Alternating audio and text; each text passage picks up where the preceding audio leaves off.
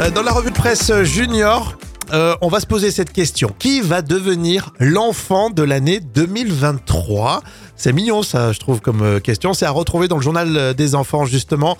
C'est toute l'actu de 8 à 12 ans. Toute l'année, le JDE, en fait, a présenté des enfants extraordinaires et du coup, il va falloir en choisir un, c'est ça? Et oui, il y a plusieurs parcours. hein. Tout d'abord, Lorenzo a découvert une nouvelle étoile.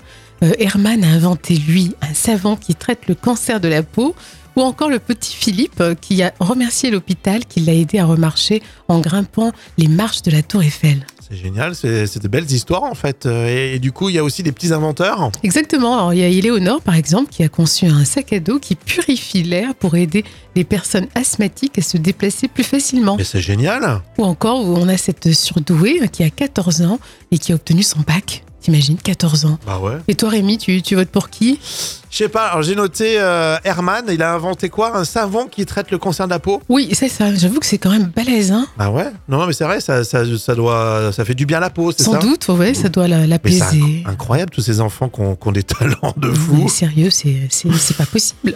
Bon, en tout cas, alors, si vous voulez voter pour Herman ou pour d'autres, hein, je vous influence pas, hein, euh, vous allez euh, sur euh, le journal des enfants, le site internet du JDE, et vous allez élire l'enfant de l'année 2023. C'était un super moment. Merci Jam. Et on va continuer, tiens, à lire tout ça dans la revue de presse junior.